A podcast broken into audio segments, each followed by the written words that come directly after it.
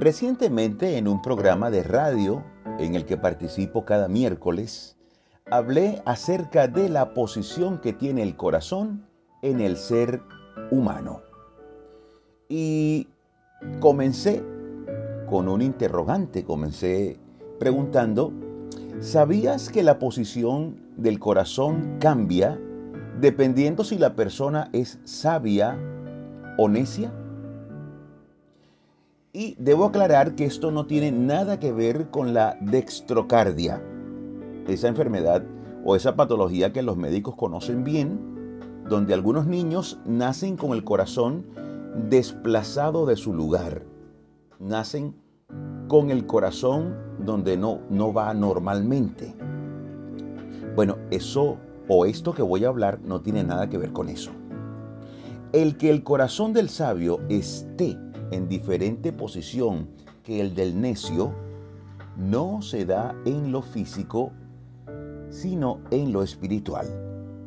Eclesiastés capítulo 10, versículo 2 dice así, El corazón del sabio está a su mano derecha, mas el corazón del necio a su mano izquierda.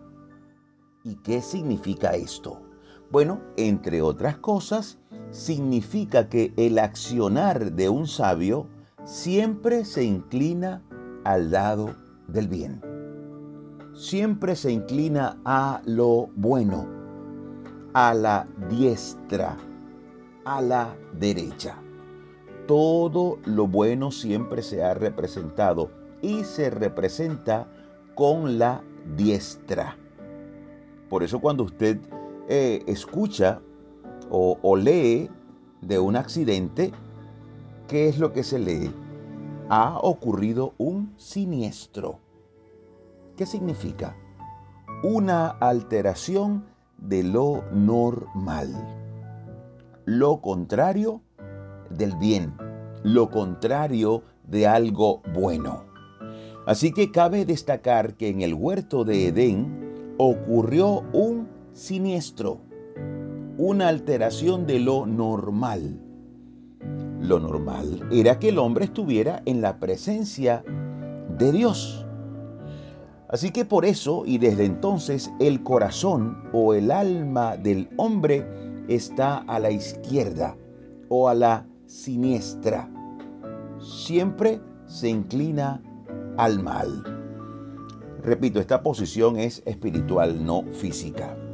Ahora, y también, bueno, debo aclarar que esto no tiene nada que ver con las personas zurdas. Por favor, esto está totalmente en otro contexto. Así que no se preocupen por eso.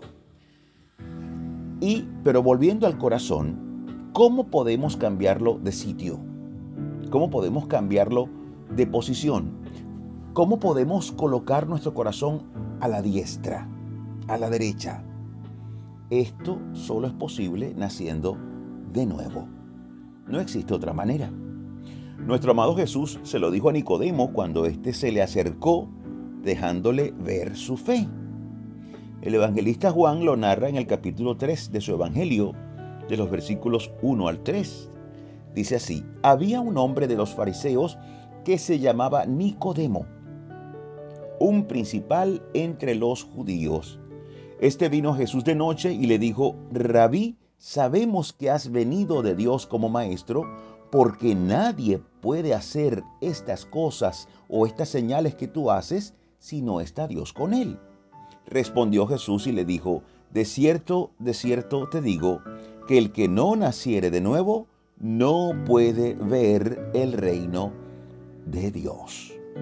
Nicodemo creyó en Jesús. Eso estaba bien pero su corazón no cambiaría de posición hasta que él naciera de nuevo, nacer del agua y del espíritu. Y la pregunta obligada hoy es, ¿crees en Jesús? Yo estoy seguro que sí. Entonces, ¿qué falta? Solo falta nacer de nuevo. Salir de la siniestra salir del lado equivocado y colocarse del lado de Dios. Colocarse en Dios a través de Cristo Jesús. Eso es entrar en la diestra de Dios. Eso es tener el corazón hacia nuestra mano derecha.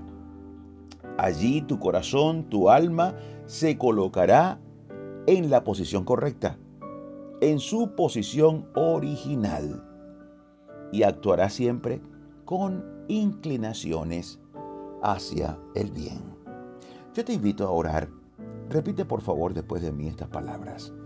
Señor, deseo que mi corazón esté en el lugar correcto. Hoy decido desprenderme de lo siniestro, de lo anormal, y decido volver a la normalidad del Edén. Declaro que mi corazón espiritual, que mi alma está a mi mano derecha. Hoy me reconcilio con la normalidad que diseñaste para mí. Te recibo como el Señor de mi vida y de mi corazón. Declaro que estoy en tu diestra y a tu diestra. Amén. Y amén. Deseo cerrar con esta joya que dice así. El hombre bueno, del buen tesoro de su corazón saca lo bueno, y el hombre malo, del mal tesoro de su corazón, saca lo malo, porque de la abundancia del corazón habla la boca. Dios te bendiga ricamente. Soy tu amigo Imer Narváez y me despido como siempre, súper agradecido con Dios porque nos permite seguir aquí dando pisadas de fe junto a ti.